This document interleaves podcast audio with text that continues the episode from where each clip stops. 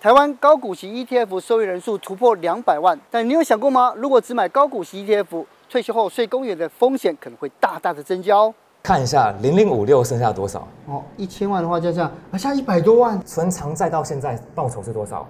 负五点七三 percent 啊。对，好，我个人因子投资的部位以小型价值股为主，年化报酬十三点五八 percent。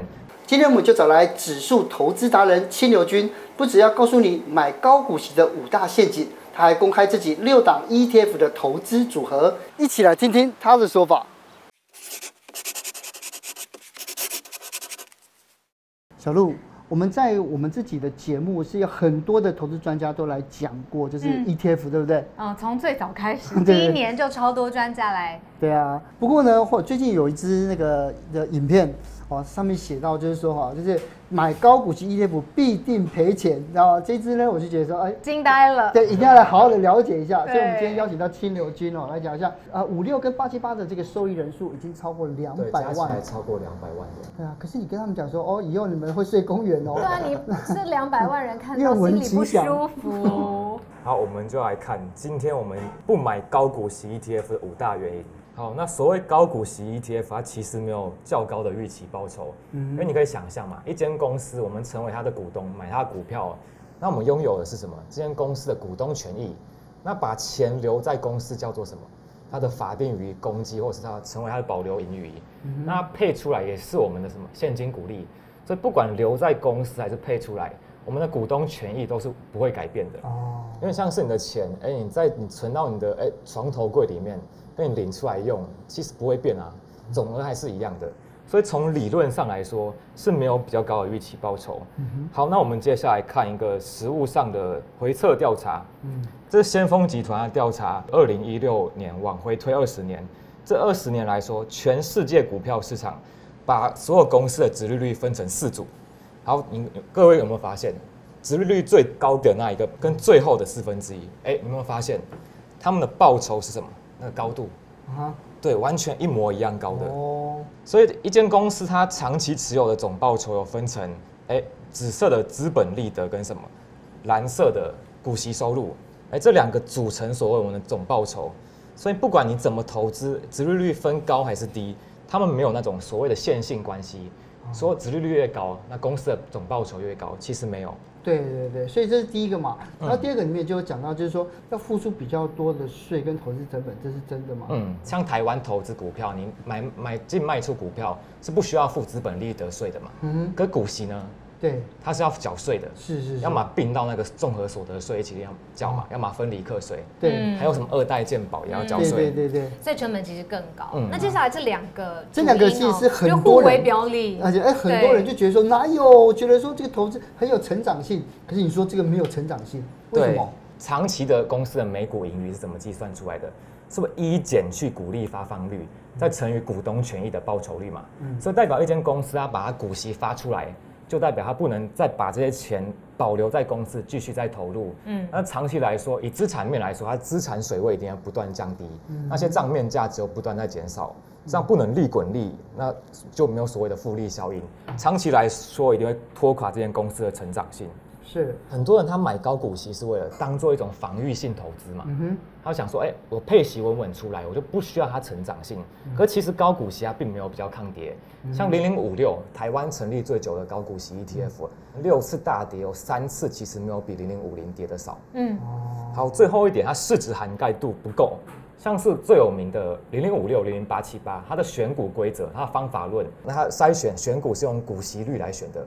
然后也用股息率来做一个加权，像零零五六之前三十档的时候，它市值涵盖度不到十五 percent，那零零五零呢，它高达六成以上。哦，这样长期下来，你市值成长上去的公司可能会没有捕捉到。是，哎、嗯，可是高股息 ETF 就是说之后应该就可以靠领息就可以过活，这是大家觉得很好的地方。对啊，零零五零就不是这样。我们要卖啊，对不对？要卖股，我们要卖股票才有才有才有实质上的那个那个回收啊。嗯，那很多人就担心说股票越卖越少，或者时机点抓不好的话，这个忧心很大。对，这个是很多人的迷思。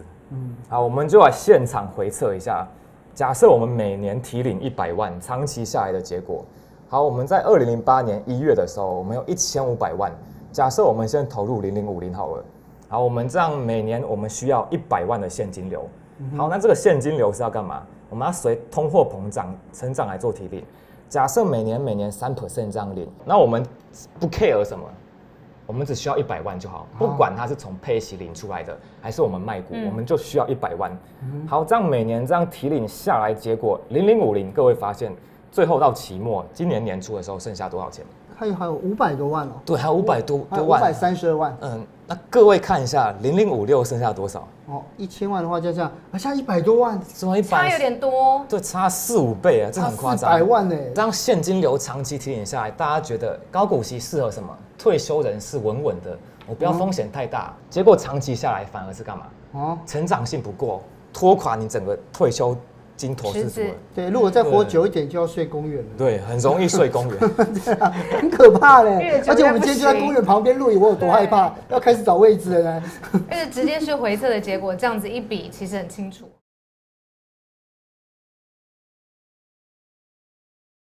所以你我们投投资人不应该怎么单看配息率，我们要看的是总报酬，这样下来我们才能。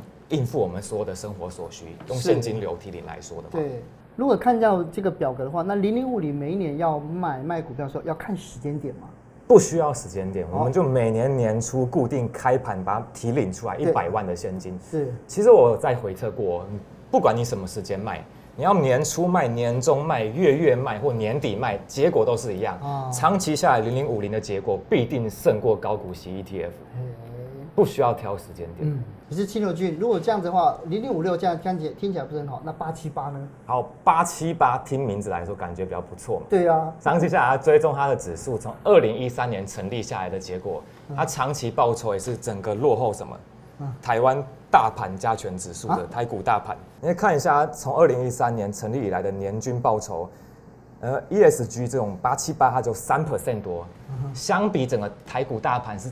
高达快七 percent 多了啊！这样长期下来总报酬更低。对呀，那这样每年每年这样现金流提领，照样也是增加睡公园的几率，就更高了。对，要找大一点的公园了，对啊。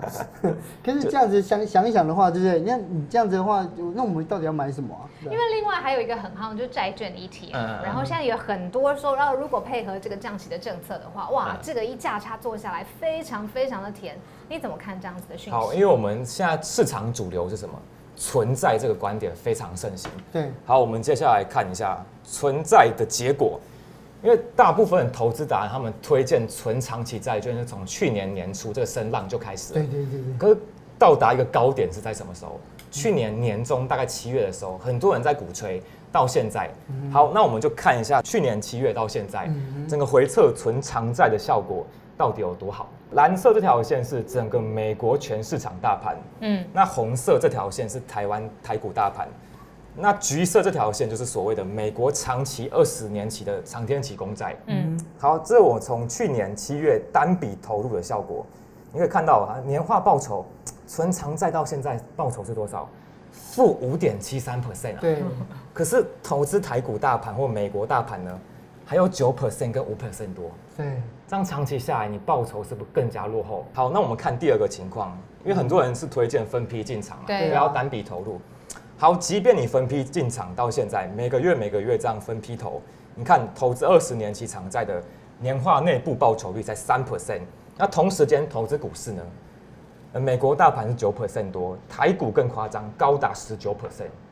好，你在这段时间选择存在，你错过了多少机会成本？是，可是有很多的专家都在讲啊，说如果 Fed 的升息的这这样子的政策调整之后，接下来这个美债这个它这个获利就往上升啊。但但是真的是这样子吗？对，大部分人专家他没有想到是联准会控制的升降息是控制什么？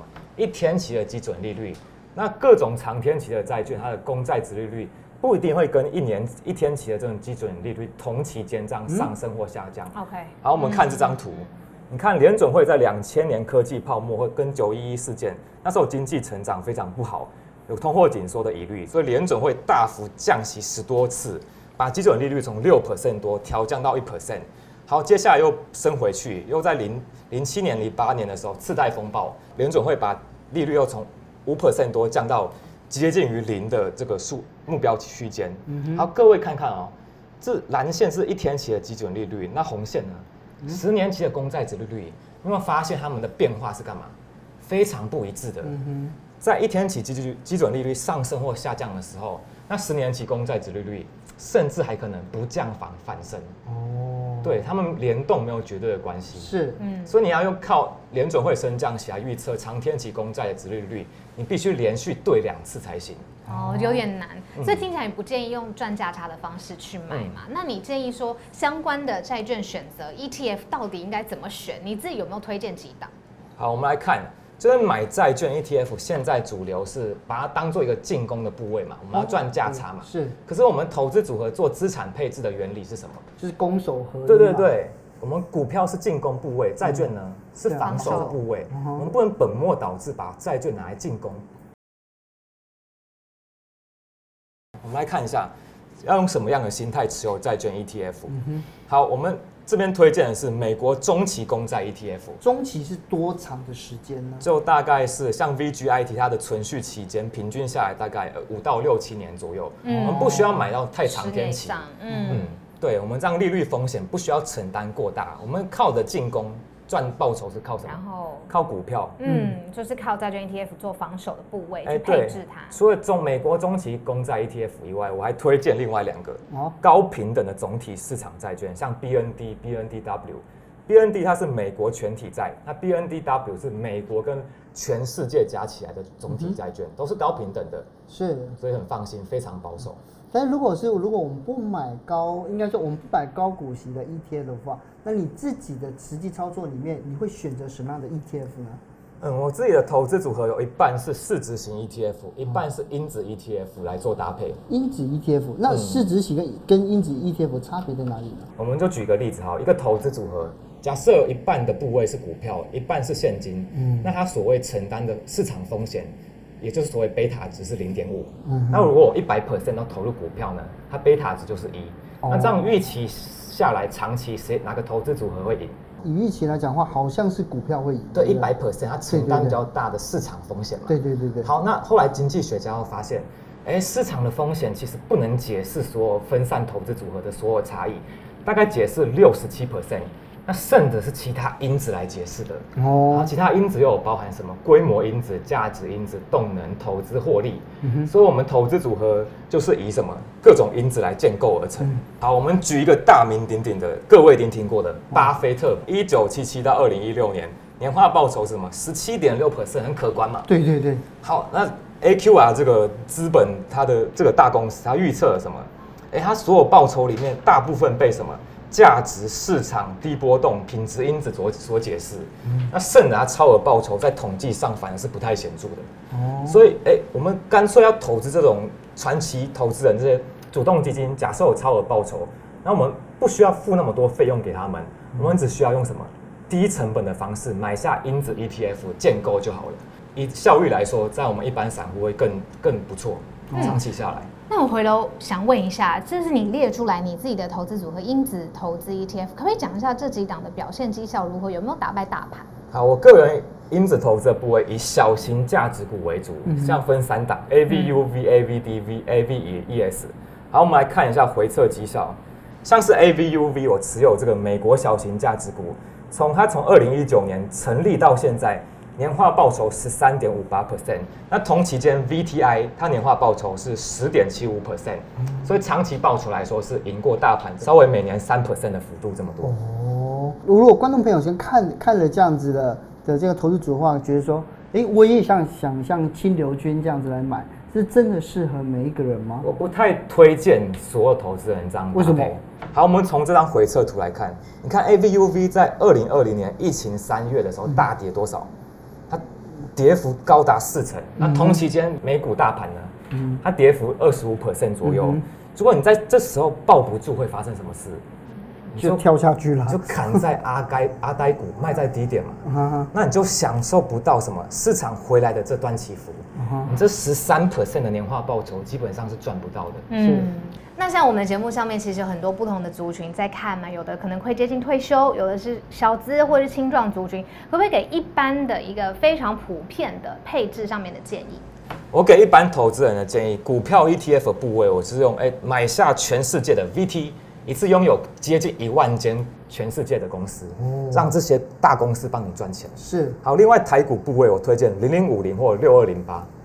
好，可是台股部位我不建议超过十五 percent，为什么？哦，为什么？因为台股占整个全世界的市值加权的比例大概只有两 percent。我觉得市场是属于浅碟型的，就对了。嗯，它的市值并没有那么大。好好。好，照理来说，我们依照市值加权来建构投资组合的时候，我们台股比重就不能超过两 percent 嘛。嗯。可是考虑到一些问题，像是我们台湾人投资美股要承担什么汇率风险？对。好，这样我们就可以把比例再拉高一点。可以拉到哎十 percent、十五 percent，但尽量不要超过十五 percent。这样我们用到钱的时候，直接卖台股部位就不需要承担汇率风险。嗯，那其他的呢？这些债券的 ETF 呢？嗯，好，债券的 ETF 就是我刚刚推荐那五档，美国中期公债跟总体债。那是全部都押一种，还是五种都各买十 percent？呃，都可以选择，一种也可以，你要分到五种也可以。如果简单一点，我就建议说，哎，你就挑其中一个。像 VGIT 或 BNDW 单一持有就好。OK，选一的意思啦。选一的意思这样。那我听懂要这样子配置了，可是我更好奇的是，长期下来它的报酬率是怎么样？好像是以八比二股债比来说，长期下来年化报酬我们可以抓个五到六 percent 左右。五到六 percent，这样很稳定啊。对，嗯。那如果在这这样的操作底底下，我们就不需要一直看盘嘛？嗯，长期持有，简单又暴力，简单又暴力，是不是？好，那我们就我们就 我们就下去比较好来切来简单一下。对对对，下次你要叫清流君来，我们要来来好好的实际回测一下。